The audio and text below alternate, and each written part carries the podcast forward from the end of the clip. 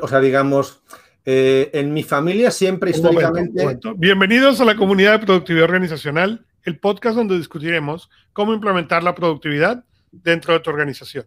Mi nombre es Augusto Pinó y conmigo en este episodio... Álvaro Navarrete de Superpyme. Y nosotros somos los anfitriones de productividad organizacional. Venimos con otro coaching question. Mediocre versus extraordinario. ¿Y cuál es la diferencia y por qué tanta gente actúa de manera mediocre creyendo que están actuando de una manera diferente? ¿Me lo preguntas a mí, Augusto? Sí, señor. Bueno, yo no sé, eh, digamos, una vez más, intentar responder a esa pregunta me parece, desde mi humilde punto de vista, complicado, ¿no? ¿Qué es lo que yo pienso? Yo pienso que, digamos, las personas, digamos, tienen que empezar creyéndose que ellos no son mediocres. O sea, yo creo que, digamos, cuando vienes de una formación humanista, yo siento que el ser humano es extraordinario.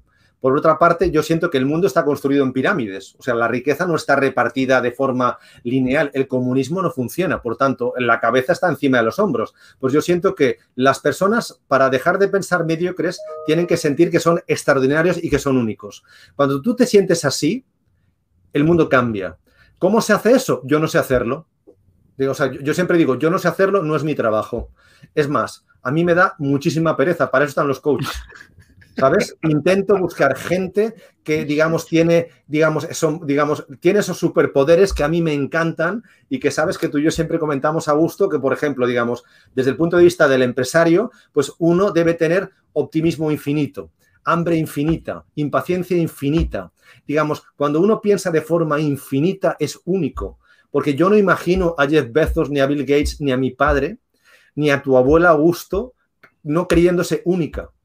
¿Qué pasa? Si uno no es único, o sea, es un trabajo que requiere de tal complejidad intelectual que yo me veo incapaz, o sea, siento que yo no estoy en este mundo para ayudar a las personas que no creen que son únicos.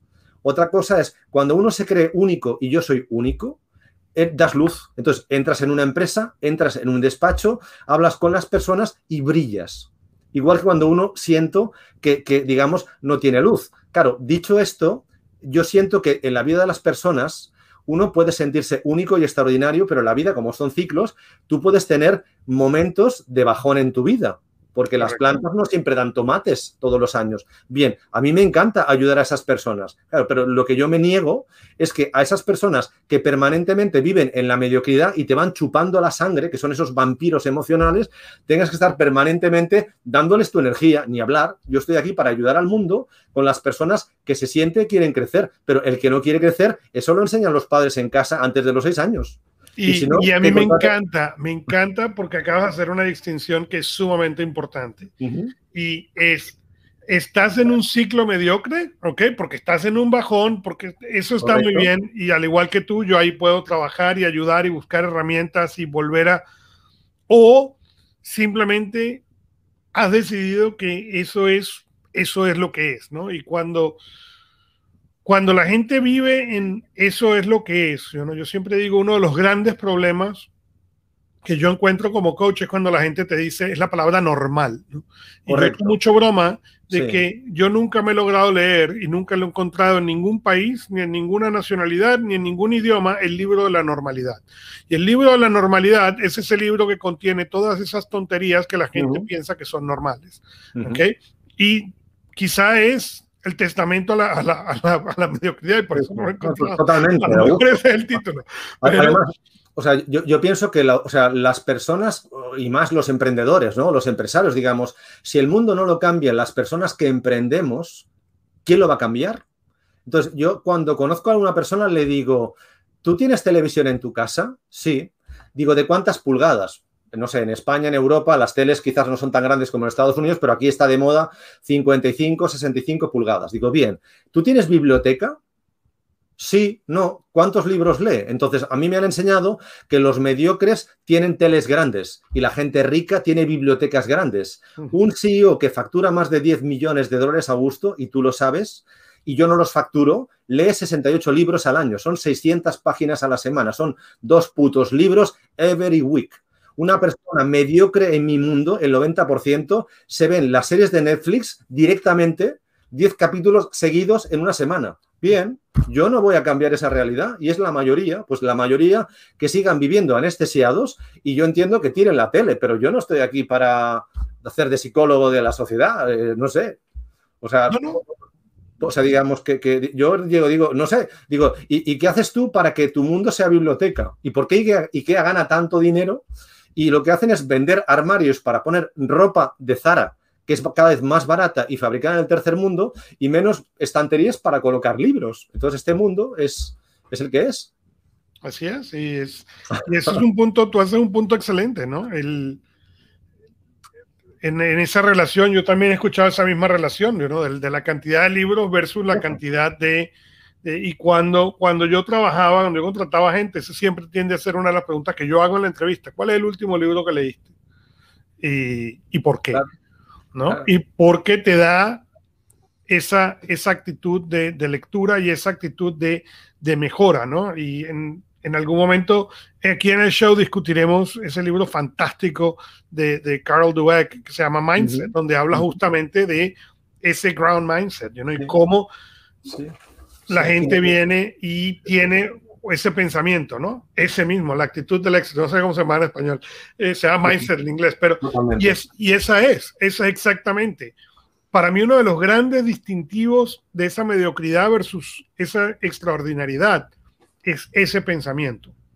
Y yo tuve la oportunidad de entrevistar Eduardo Briseño, quien trabajaba directamente con Carol, trabaja todavía con Carol Dweck directamente, ¿no? Y, y él me decía, porque yo pensaba que cuando tú hablabas de mediocridad o de éxito era un término global, ¿no? O sea, eras, eres, eres, eres extraordinario o mediocre. Y, él, me hizo el comentario de que tenía que tener cuidado, porque uno varía y dos, depende de, elemento en elemento. Y número dos, uno tiene que estar pendiente de cuáles son los triggers, los...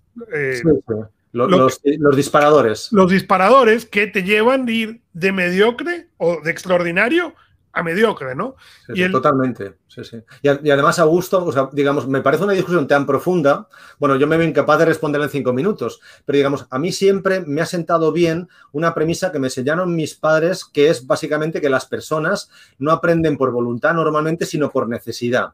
Y, luego las personas normalmente no intentes cambiarlas. Entonces, con esas dos premisas, yo lo que diría para acabar mi intervención y no estar aquí dándole vueltas a la mareando la perdiz que decimos en España, es intentar que, las, o sea, que cada uno piense realmente cuál, cuál es esa necesidad que va a transformar su vida y de los que tiene alrededor. Porque si tú no te enfocas en tu necesidad, no vas a cambiar. Entonces vas a estar siempre igual de jodido que hasta ahora, en un empleo que no te gusta, viviendo con una familia que no te gusta eh, y siempre quejándote con la mayoría de la gente y buscando en, estupideces como Netflix o, digamos, malgastando tu tiempo de, tu única vida en cosas que son, entre comillas, eh, secundarias, por no llamarlas mediocres, ¿no?